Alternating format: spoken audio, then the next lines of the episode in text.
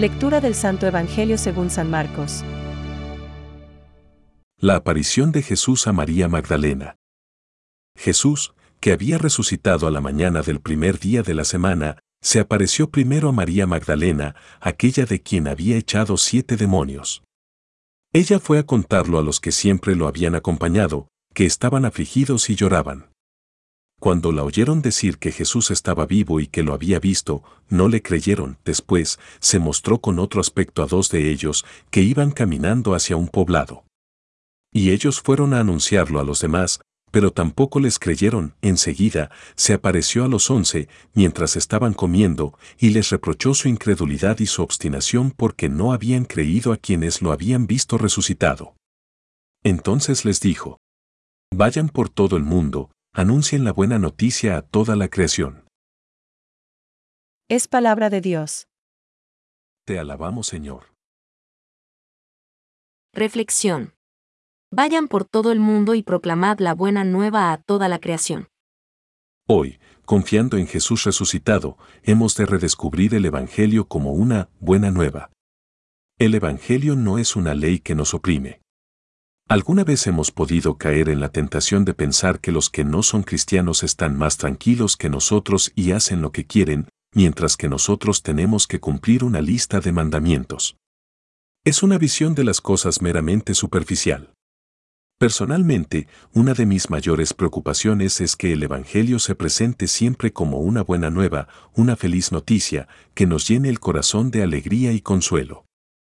La enseñanza de Jesús es por supuesto exigente, pero Teresa del Niño Jesús nos ayuda a percibirla realmente como una buena nueva, puesto que para ella el Evangelio no es otra cosa que la revelación de la ternura de Dios, de la misericordia de Dios con cada uno de sus hijos, y señala las leyes de la vida que llevan a la felicidad. El centro de la vida cristiana es acoger con reconocimiento la ternura y la bondad de Dios, revelación de su amor misericordioso, y dejarse transformar por dicho amor.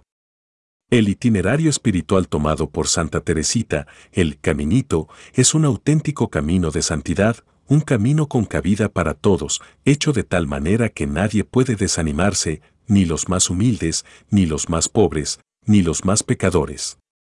Teresa anticipa así el Concilio Vaticano II que afirma con seguridad que la santidad no es un camino excepcional, sino una llamada para todos los cristianos, de la que nadie debe ser excluido.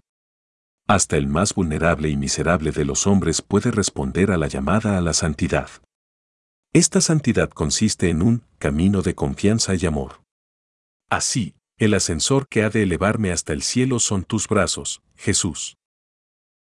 Tú, Dios mío, has rebasado mi esperanza, y yo quiero cantar tus misericordias. Santa Teresa de Lisieux. Pensamientos para el Evangelio de hoy. Vosotros sois la sal de la tierra. Es como si les dijera. El mensaje que se os comunica no afecta solo a vuestra propia vida, sino que habéis de transmitirlo al mundo entero. A un mundo, por cierto, muy mal dispuesto. San Juan Crisóstomo. Si vosotros no sois sus testigos en vuestros ambientes, ¿quién lo hará por vosotros? El cristiano es, en la iglesia y con la iglesia, un misionero de Cristo enviado al mundo. Benedicto XVI. Quienes con la ayuda de Dios han acogido el llamamiento de Cristo y han respondido libremente a ella, se sienten por su parte urgidos por el amor de Cristo a anunciar por todas partes en el mundo la buena nueva. Catecismo de la Iglesia Católica, número 3.